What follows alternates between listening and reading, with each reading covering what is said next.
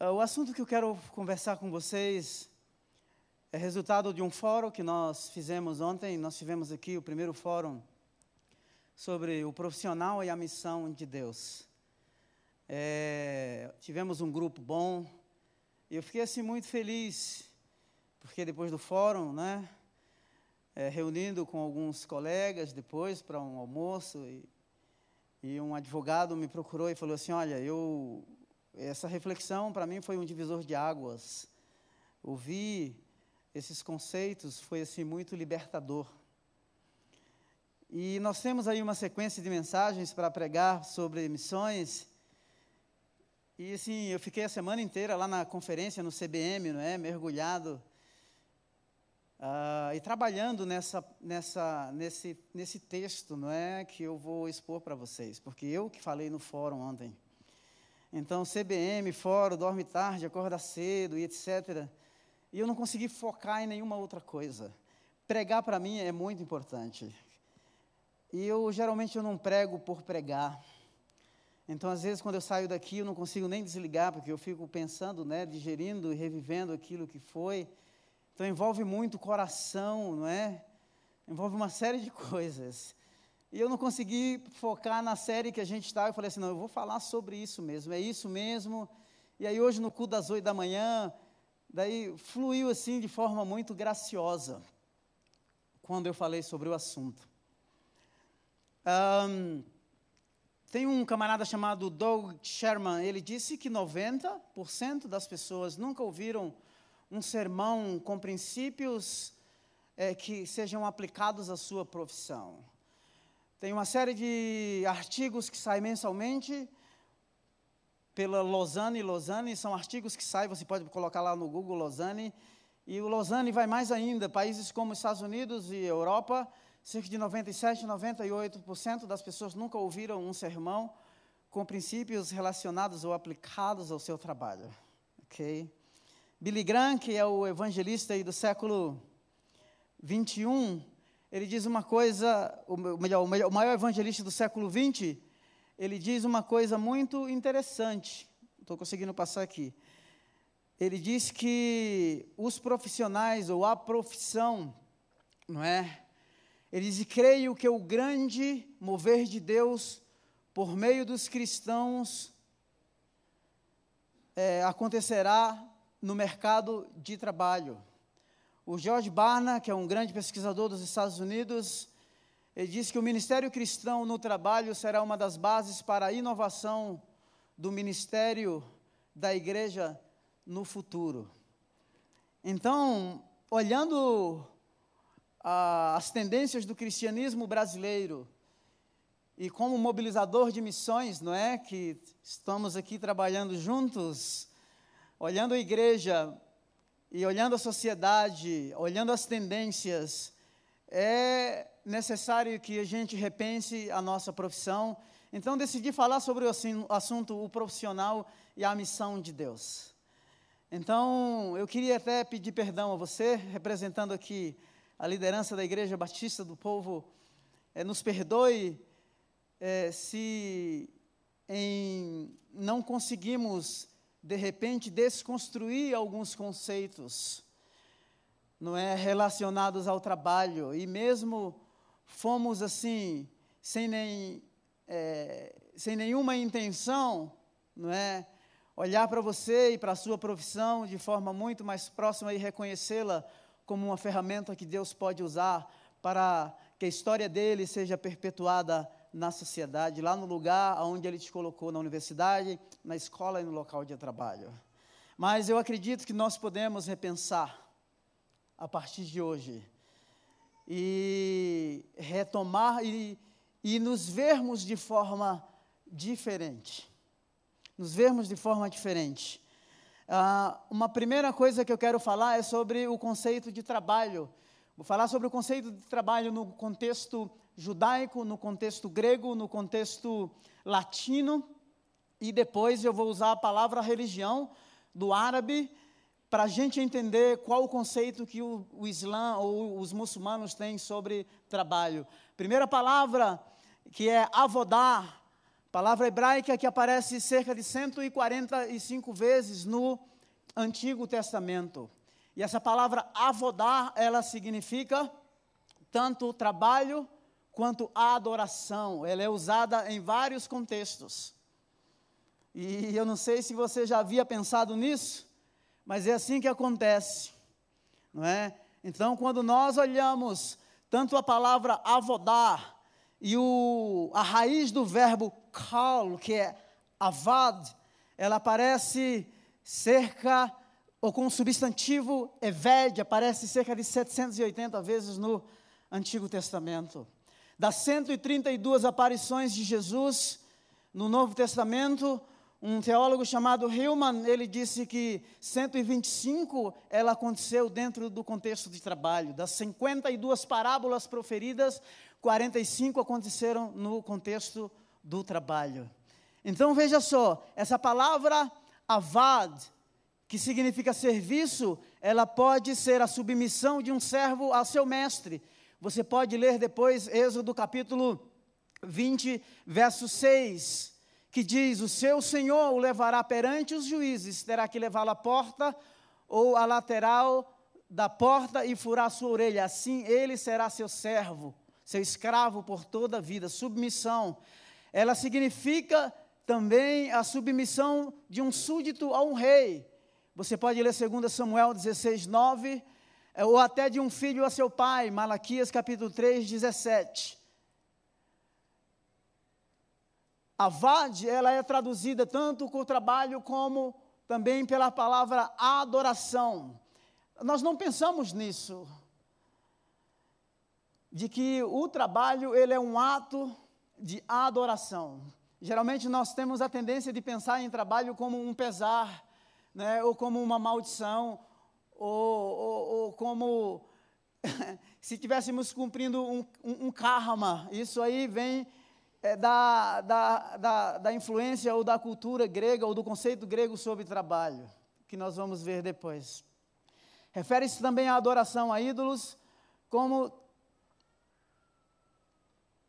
refere-se também à palavra avodar, tanto a uma prestação de serviço secular, certo? Como uma prestação de serviço sagrada. Você pode ler Êxodo 5,18, está lá, voltem ao trabalho, não é? é? O povo de Israel que estava lá, envolvido nas suas atividades, produzindo algo corriqueiro do dia a dia.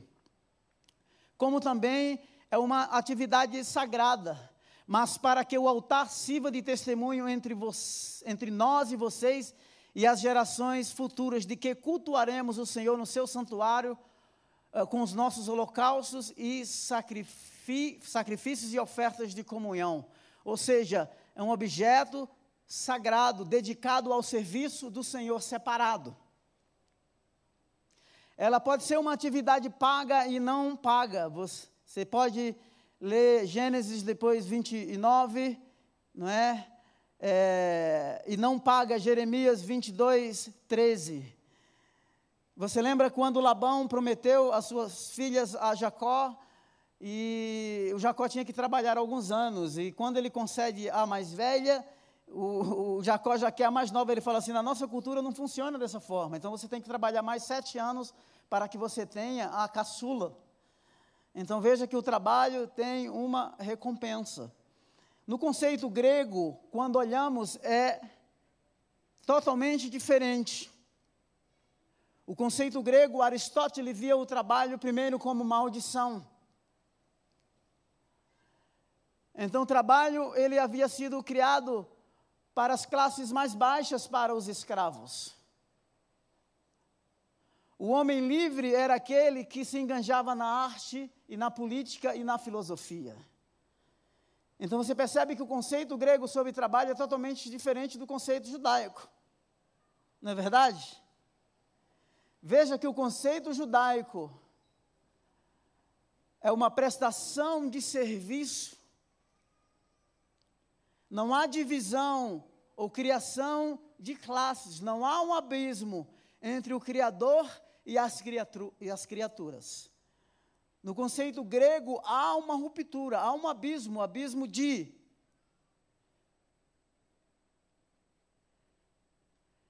De, de qualificações, há um abismo de classes.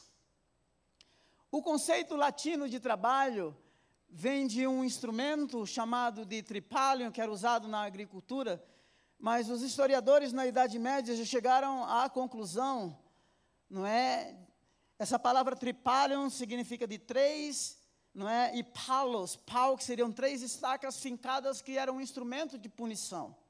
É de onde vem a palavra trabalho. E no contexto latino, a trabalho está associado à punição. E o tripalho era o lugar onde os escravos eram punidos. Esse é o tripalho. Qual desses conceitos influencia a nossa cultura?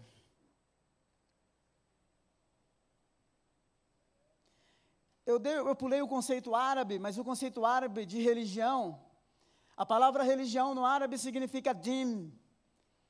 Tem um, um teólogo islâmico chamado Abdurham, ele diz que é, a religião no contexto árabe islâmico é um ato de adoração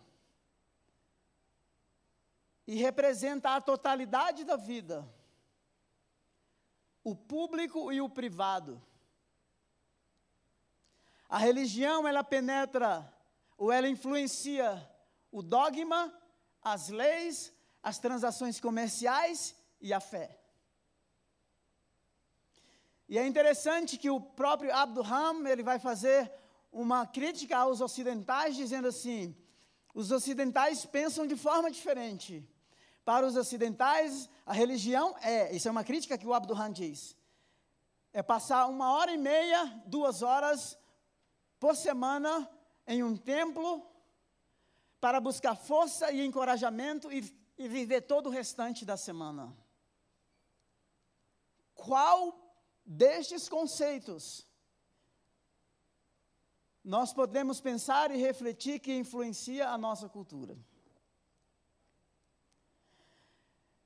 É necessário entendermos e alinharmos o nosso conceito de trabalho para que nós possamos entender, primeiro, que a nossa profissão é uma dádiva de Deus. No, quando Deus pegou aquela argila ou barro, como você queira pensar, ele soprou nas narinas do Adão e ele foi feito uma alma vivente. Quem estuda teologia sistemática, nós falamos sobre os atributos comunicáveis de Deus e os atributos incomunicáveis. Os atributos incomunicáveis de Deus, nós podíamos dizer que é Ele é eterno, Ele é infinito, Ele é soberano, Ele é autoexistente. É Deus. E me deixe lembrar uma pergunta que eu estava conversando com o Joseph ontem à noite. E o Joseph estava lá vendo as coisinhas, às vezes ele tem um app que faz perguntas para ir respondendo. E ele falou assim: Papai, olha que pergunta mais idiota. Eu falei: Qual é, Joseph? Pergunta é essa: Deus criou todas as coisas e quem criou Deus? Pergunta idiota.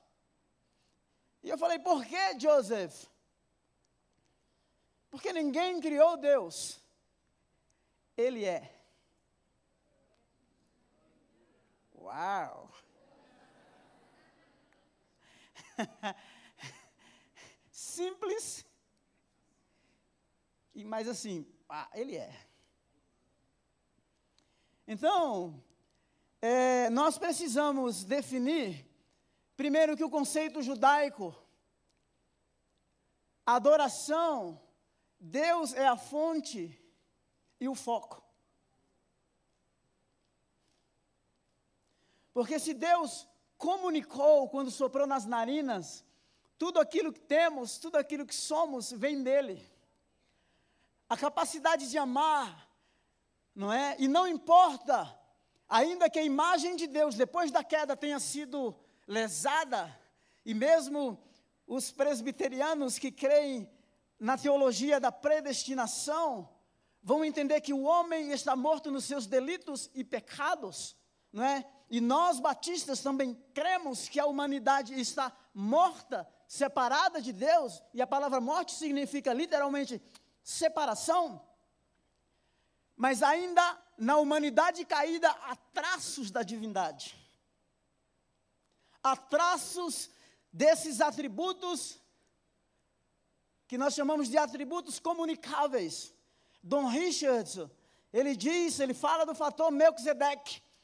C.S. Lewis, no seu livro Mero Cristianismo ou Cristianismo Puro e Simples, quando é questionado sobre a existência de Deus e que fala sobre as leis que governam o universo, ou o conceito de certo e errado em todas as culturas, a grande pergunta é: quem colocou estes conceitos? Há uma mente inteligente por trás de tudo isso.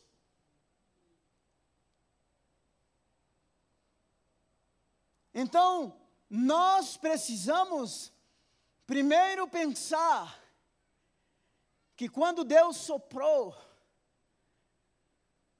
nas narinas do Adão, ele foi feito uma alma vivente, ele era substância material, obviamente, ele, se, ele agora se torna uma alma vivente, então ele se torna também substância imaterial. Nós acreditamos na tricotomia, né? né?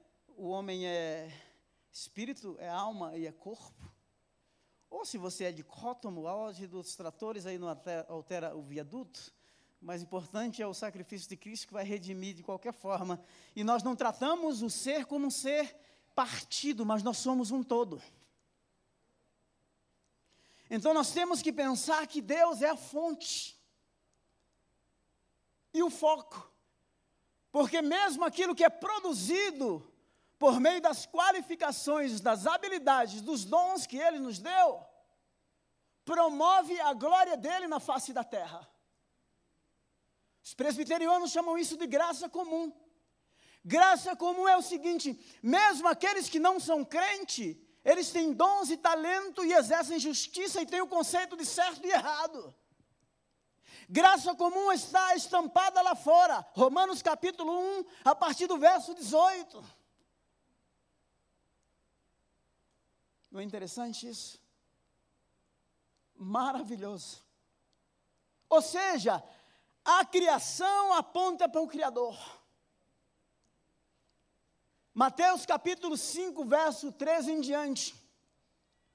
Não se acende uma lamparina e coloca debaixo da cama, mas coloca no velador para que toda a casa seja iluminada. Não é verdade? Somos convidados a sermos sal da terra e luz do mundo, com o objetivo de que os homens vejam as nossas obras e glorifiquem a quem? Pai que estás nos céus.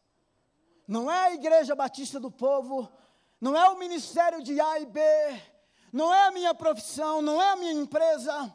A rainha de Sabá, quando ouviu falar do rei Salomão, de toda a sua grandeza, de todo o seu império, ela, ela vai até Jerusalém e diz assim: Olha, eu vi quão estrondoso as coisas estão acontecendo por meio da sua vida. Ou seja, a glória de Deus estava se espalhando sobre a face da terra. Então Deus é a fonte e é o foco. Pode ser que nós nos equivoquemos, pensamos que as coisas são sobre nós, pelo nosso próprio braço, a nossa própria inteligência. Afinal, o ser humano é pretensioso, não é verdade? Na modernidade, a ciência, né, o homem promete manipular toda a natureza. E hoje nós somos afetados por fenômenos globais, como o aquecimento global. E a grande briga entre China e Estados Unidos, quem joga mais poluentes no ar? Essa discussão. Se a briga é deles, mas nós sentimos o efeito aqui a, desilusão dos seres humanos quando na Segunda Guerra, Primeira e Segunda Guerra mundial, mundial, as armas que produziram por meio da ciência promovendo destruição em massa. Então veja que na modernidade promete-se um paraíso na terra.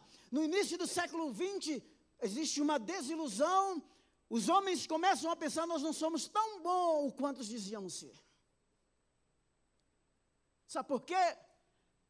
Porque com o advento da ciência, Deus foi colocado na margem. Tudo era explicado a partir do que os teólogos chamam de teocentrismo. E que alguns por nos chamam até de biblicistas.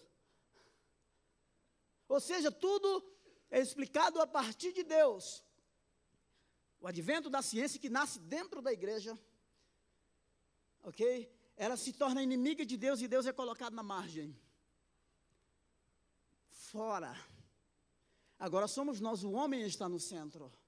O surgimento do humanismo. A religião deixa de ser algo comunitário. Ela vai para a esfera da privada, individual. É colocada na margem. A igreja que estava no centro, e é, você, é, só você olhar nas cidades do interior, e mesmo aqui em São Paulo, em alguns bairros, você vai perceber que a, a, a igreja, a Praça da Matriz está lá, principalmente no estilo gótico, com uma setinha apontando para cima, ou seja, tudo é, revolve ou gira em torno da igreja. A igreja é colocada na margem.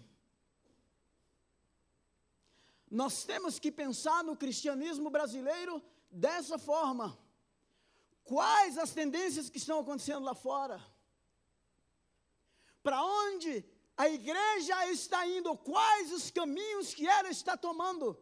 Para que a gente repense a nossa fé, repense a nossa profissão,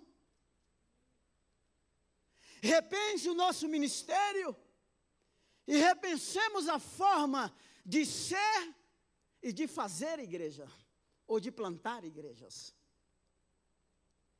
Então Deus é a fonte e Deus é o foco. Se Deus é a fonte e o foco, se toda boa dádiva e todo dom perfeito vem do Pai das luzes, em quem não há mudança e nem sombra de variação, quando eu fui qualificado, quando eu consegui o que consegui, como o pastor Paulo disse, não foi pela força do meu próprio braço. Mas Deus intencionalmente, com propósito, para que o nome dele seja conhecido, para que a graça dele seja revelada a outros. Nós precisamos pensar um pouquinho. Veja que o serviço não é individualista no conceito judaico. Deus me deu, não simplesmente pensando em mim, mas pensando no outro. Eu sou receptor, sim, da graça, do cuidado, da provisão do Senhor. E os que estão ao meu redor? A maioria de nós vivemos em função de nós mesmos. O conceito de trabalho, ou de profissão, ou de tudo aquilo que fazemos, gira em torno de nós mesmos. É o conceito grego. Dois mundos, duas esferas: a elite, a classe dominante e os escravos. Deus distante, na verdade, o mito da caverna de Platão é isso. O mundo real é o mundo dos espíritos, é o mundo das ideias. Esse mundo físico é um reflexo do mundo real. Um abismo secular e sagrado. No conceito judaico não existe isso. Deus está lá. Ele é soberano, ele é infinito, ele é poderoso. Mas ele toca a sua criação. Ele se relaciona com a sua criação. A ponto, Êxodo capítulo 2, quando o povo está sendo oprimido lá no Egito, o texto diz, queridos, assim que o sofrimento do povo subiu até mim, Deus falando, e eu desci para livrá-los. Os teólogos chamam isso de figuras de linguagem chamado de antropopatias, que vem do grego antropopatos, ou seja, são qualidades humanas que são atribuídas a Deus para que a gente possa entender as ações de Deus no tempo e no espaço. Ora, se Deus age no tempo e no espaço, nós não podemos nos alienar desta sociedade. Nós não podemos ser uma igreja segregada. Nós não podemos segregar as qualificações, os dons, as riquezas que Deus nos deu.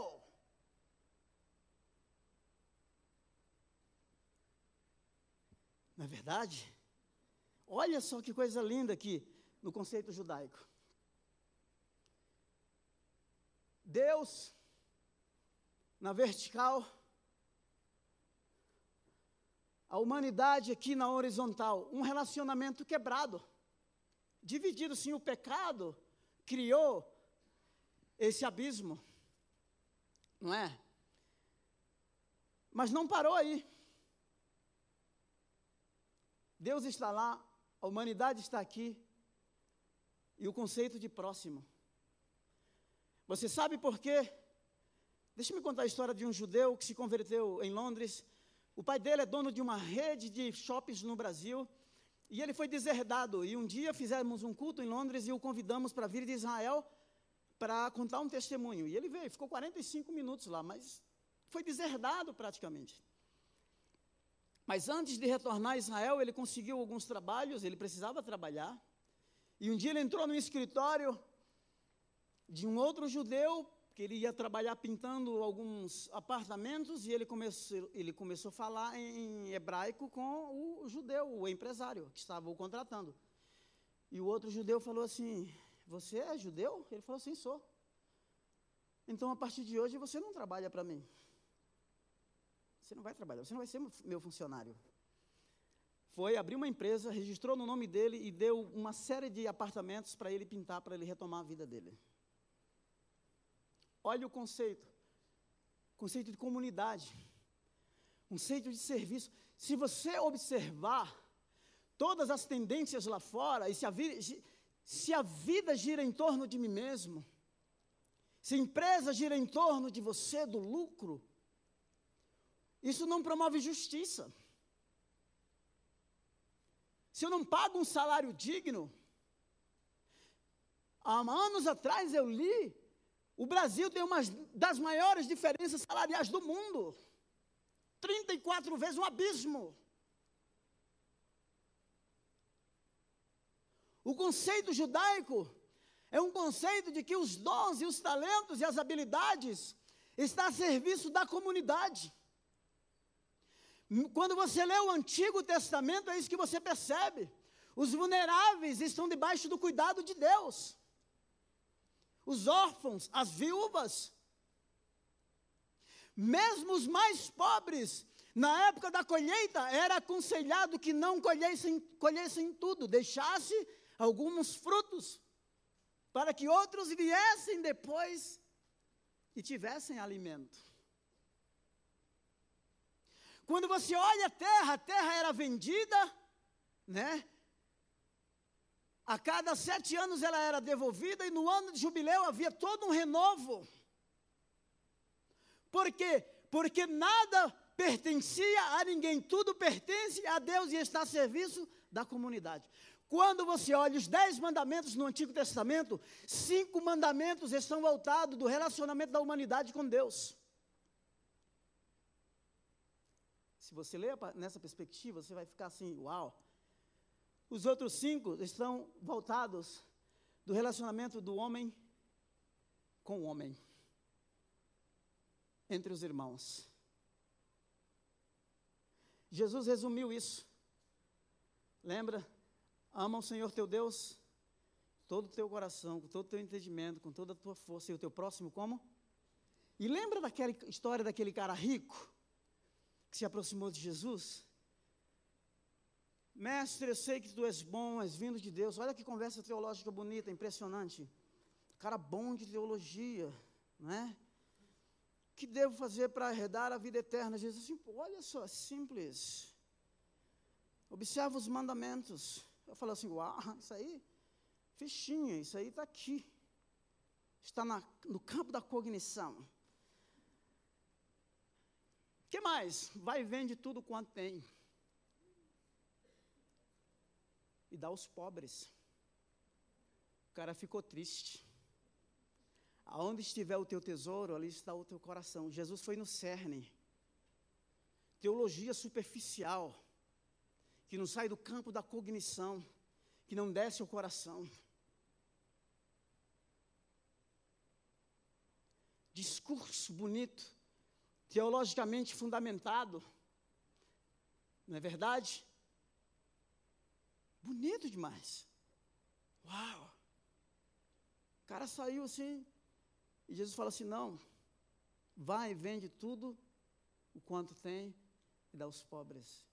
E ele ficou triste. O coração dele não estava no foco. E aquilo que ele havia recebido, ele havia recebido para gastar ou investir nele mesmo. Eu fico pensando assim, que às vezes a ciência moderna, ela endeusou o homem, ela divinizou o homem, divinizou sim. Tirou Deus da esfera central. E se a maioria das profissões surgem com o advento da ciência, eu temo que muitos de nós fomos enredados por essa falsa religião que se chama ciência. E temos a pretensão, pensamos que temos a capacidade de cuidar de nós mesmos. Então criamos um abismo, não é? O secular e o sagrado, no conceito judaico não existe isso. Na perspectiva de Jesus, ele nunca criou essa separação. No conceito bíblico, céu e terra estão conectados. Deus visitava o jardim do Éden na viração da manhã. João capítulo 1 diz que tudo foi feito por meio dele, sem ele nada do que foi feito se fez.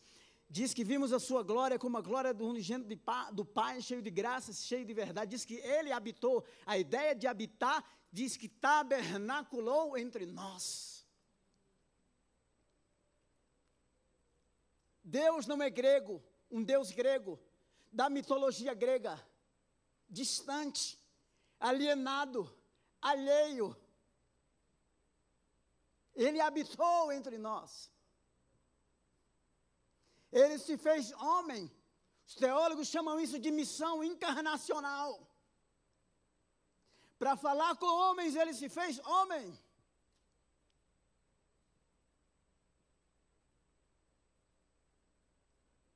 qual destes conceitos? Judaico, grego, o latino.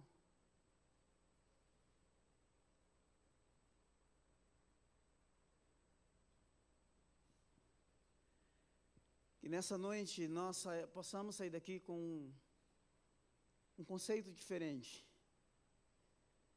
De que aquilo que temos, temos porque Ele nos deu. E aquilo que somos, somos por causa da graça dele.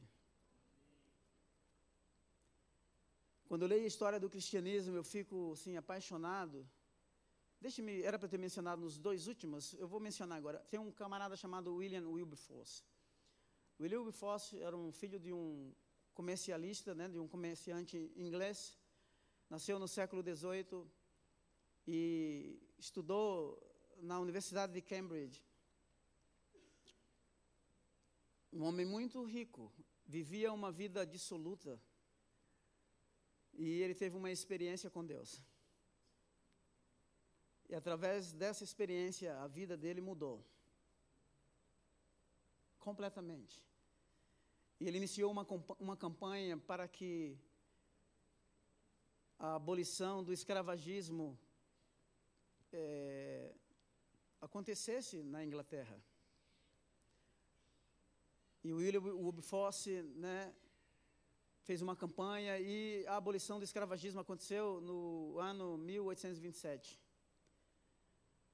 Mas embora aqueles fazendeiros que já tinham escravos continuaram mantendo alguns escravos, e no ano de 1833 o escravagismo foi totalmente abolido. William Wilberforce ele também promoveu uma reforma social para que os animais fossem bem tratados, as crianças tivessem educação e fossem bem tratadas. Ele era um membro do parlamento inglês, um político, um cristão político. Veja a influência que esse homem exerce por meio da sua profissão. Ele influencia as leis do seu país. Ele promove uma reforma social. Com essa história do São Patrício, um irlandês que é conhecido como o patrono da Irlanda, ele é capturado por uma tribo bárbara, de bárbaros. Depois de um tempo, ele é liberado e ele decide voltar para trabalhar entre aqueles que os escravizou, como missionário. A história de um escravo negro que se converte e chega para o seu senhor, porque quer ser missionário num lugar distante, e se aproxima do Senhor e fala assim: Eu vou trabalhar naquele, naquela tribo, eu quero alcançar os meus. E o Senhor pergunta para ele: O que você precisa? E ele diz assim: Eu preciso de um par de sandálias. Porque a caminhada é longa. E eu tenho pressa de chegar. E se os meus pés se ferirem, eu vou demorar muito para chegar.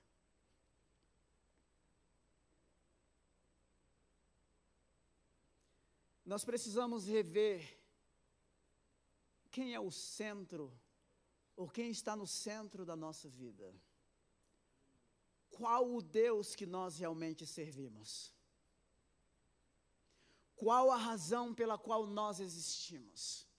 Nós precisamos alinhar o nosso conceito de vocação, conceito grego, veja o abismo de classes, de qualificação social, separação entre Deus e criação.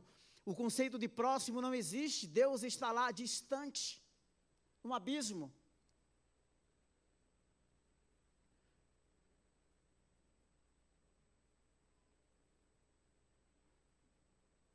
Nós precisamos rever o nosso conceito de profissão, primeiro à luz da nossa vocação. Vocação é um estilo de vida dedicado voluntariamente à missão dada pelo Senhor. Onde nós gastamos a nossa energia, onde investimos os nossos recursos.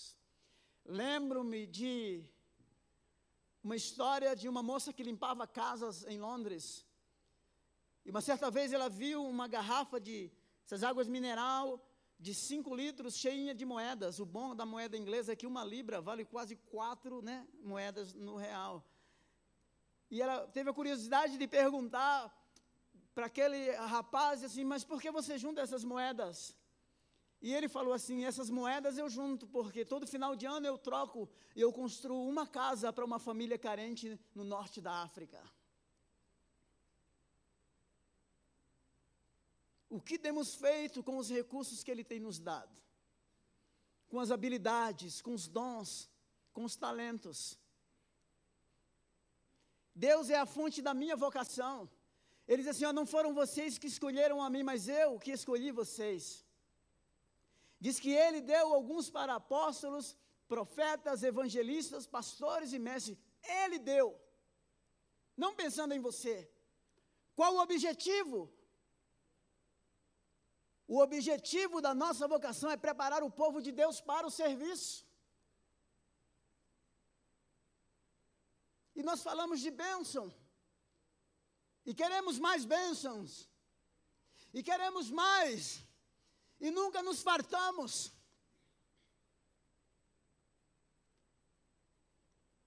Tem uma coisa interessante.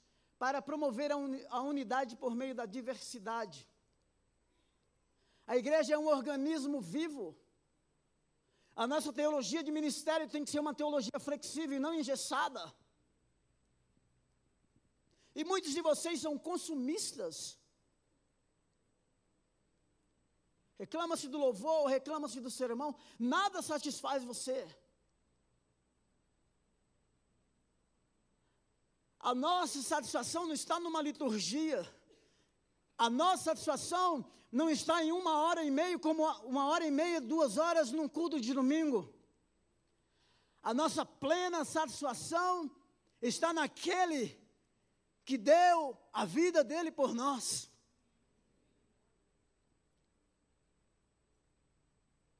Ele deu uns para. Veja que tem uma diversidade. E quando você analisa cada ministério, não é? Eu fico pensando assim que o, o líder de uma igreja como essa, como pastor Junto, tem que ter uma habilidade tremenda, né? Porque tem um mobilizador de missões que é assim, nós vamos para São Bento, vamos para a Amazônia, vamos para a Inglaterra. Aí tem um evangelista aqui que diz assim, não, a gente tem que salvar as almas agora, é agora! A urgência, é a urgência. As almas estão indo para o inferno. Aí veio o pastor, filho, nós temos que cuidar dos que estão aqui. Temos que discipular. Qual o mais importante? Todos. Eu temo que muitos de nós somos vaidosos. Não é? Achamos que um se sobressai mais que outro. Lembra quando surgiu aquela crise lá na igreja de Atos, capítulo 6, que as viúvas de fala grega ah, estavam sendo negligenciadas em sua.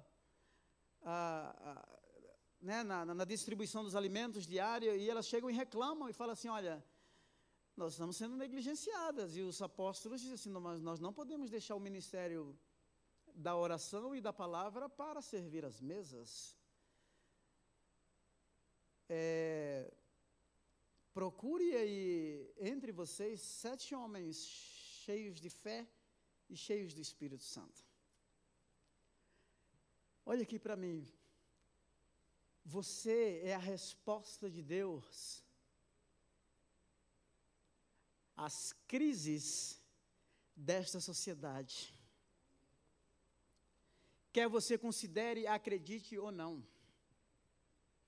E os sete homens foram uma resposta, porque se você ler Atos capítulo 8, todos eles têm nome grego, possivelmente eram judeus de fala grega. Quando eles são dispersos por causa da perseguição, eles são dispersos para um ambiente de fala grega e de cultura grega.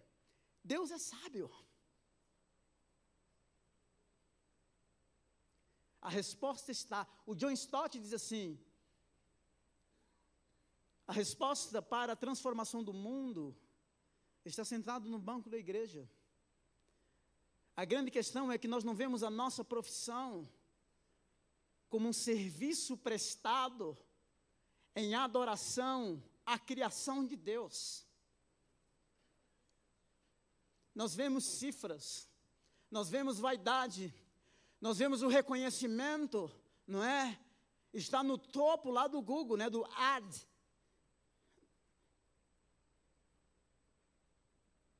A nossa vocação é outra, o nosso Senhor é outro. Nós não podemos nos iludir com os aplausos dessa sociedade caída. A nossa recompensa é outra, querido. O nosso boss é outro. Mas muitos temos servido a outros deuses. E queremos dar uma versão evangélica, gospel, a tudo que fazemos. Porque afinal até se tornou bonitinho, não é? Cantor se tornou artista. Pregadores estabelecem cachês altos para pregar.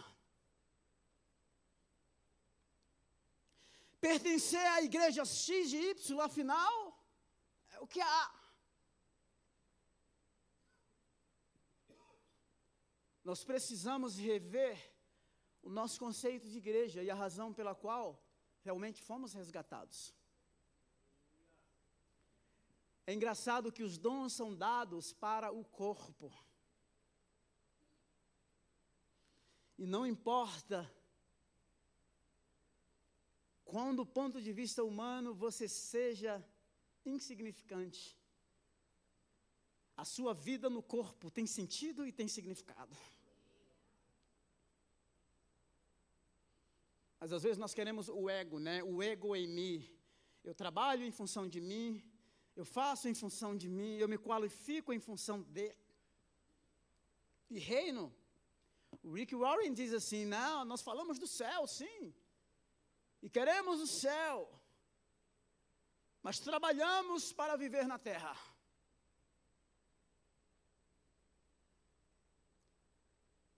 Não tem nada contra, viu? Você ter tanto que você possa ter, trabalhar o tanto que você trabalha. E a gente trabalha muito mesmo. Não é verdade? Mas nós temos que tirar toda a pretensão humana.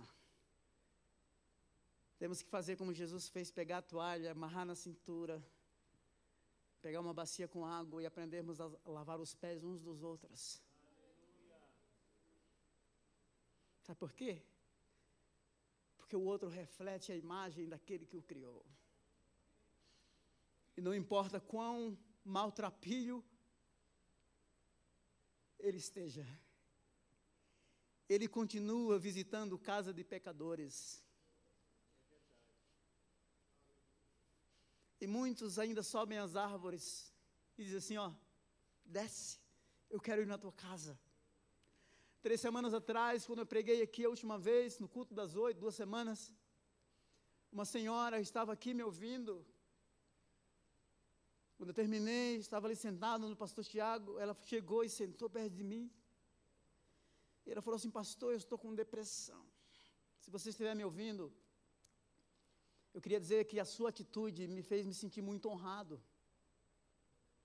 Você não imagina o quanto eu me senti honrado quando essa pessoa levantou assim, ela estava com uma blusa bem colada. E ela falou assim: Olha, eu estou me automutilando por causa da depressão. Existem membros aqui que sofrem do corpo. E muitos choram sozinhos. E nós retemos graça, nós retemos recursos. Nós não dividimos o pão, porque afinal, o centro somos nós. Precisamos rever o nosso conceito de igreja. E que aquilo que Deus nos deu, nos deu para que o corpo todo seja ajustado. Eu vou adiantar porque eu não vou conseguir, mas veja só: Deus é o autor da nossa vocação. Lembra-se de Davi? Como é que está o tempo aí, pastor Osmar? Já é sete?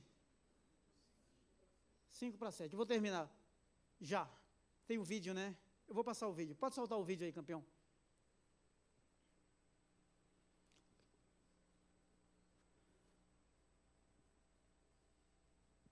E tem que garantir que chegue intacta no destino final. Como é grande isso aqui. Hein? O Marcos Li que garantir que chegue intacta no destino final.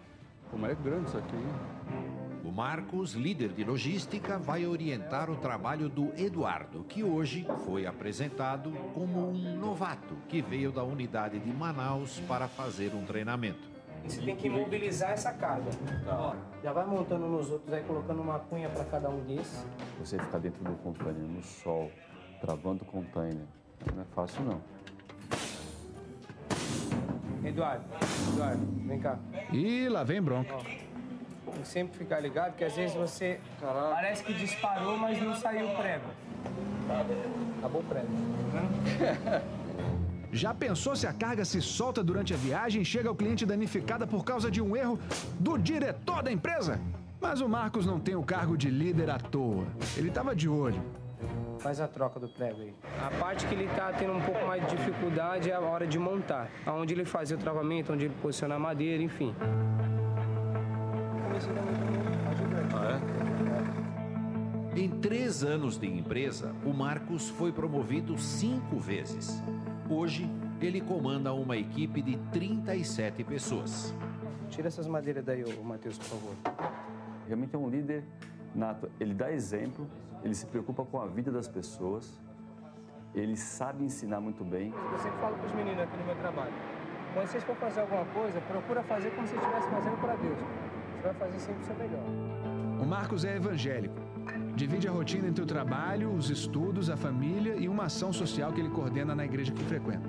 O trabalho, no caso de ação social, que faz é com ex-usuários de droga, entendeu? Uma história de vida assim maravilhosa. Ele é ex-usuário de droga e hoje em dia ele usa isso para tirar outras pessoas da droga. Realmente é um, é um exemplo tanto de vida como profissional.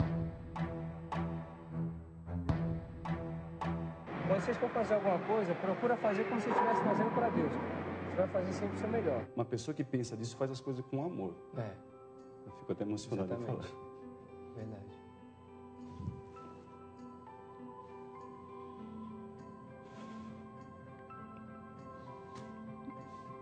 Eu tenho orgulho de trabalhar com você, cara.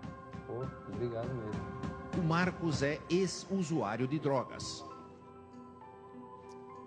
Eu espero um dia que o seu chefe ou dono da empresa que você trabalha olhe nos seus olhos assim, olha, eu tenho orgulho de trabalhar com você. A nossa influência pode ir a lugares inimagináveis quando a nossa vocação é redimida e reflete a graça e o cuidado de Deus. Deus abençoe vocês.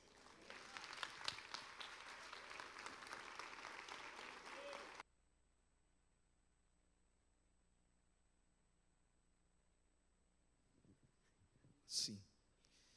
Vamos ficar em pé, queridos, juntos. Nós vamos, eu, pastor Samuel, despedir você. Obrigado, pastor. Irmãos, isso é para ficar o ano inteiro refletindo, viu? Mas não só refletindo, não. Temos que fazer alguma coisa, né? E rápido. Eu sei que você entendeu. Deus foi muito claro conosco. Trabalhou com todo o entendimento necessário. Não é? Que o Senhor nos dê realmente, já nos deu, que nós nos apropriemos dessa graça derramada sobre nós. Para que a gente faça mesmo dessa vocação bendita, santa que Deus nos deu, um instrumento para a glória dele. Nós precisamos de uma mudança urgente, irmãos. Todos nós. Quando eu digo isso, eu digo nós também no ministério. Nós precisamos urgentemente de uma nova reforma. Precisamos voltar princípio. Não é verdade? Precisamos. Que o Senhor te abençoe. Que o Senhor te dê graça e entendimento, irmão. Que o Senhor mova você, Igreja Batista do Povo. Que o Senhor te mova, meu irmão, minha irmã, nos dons, ministérios, carreira, o que chamamos de vocação, para que a tua vida seja um instrumento de louvor na terra. Que você seja esse testemunho vivo da obra de Cristo. Recebereis poder ao descer sobre vós o Espírito Santo e sereis minhas testemunhas. Que o amor de Deus o Pai, a graça do nosso Senhor Jesus Cristo Filho, a comunhão e as consolações do Santo Espírito de Deus, seja com você e toda a sua casa, hoje e sempre até a volta de Cristo, porque Ele está voltando. Vamos fazer algo ainda de melhor para a glória desse Deus, amém? Nós podemos, porque Ele está em nós, nele nós podemos. Deus te abençoe. Uma semana poderosa em Cristo.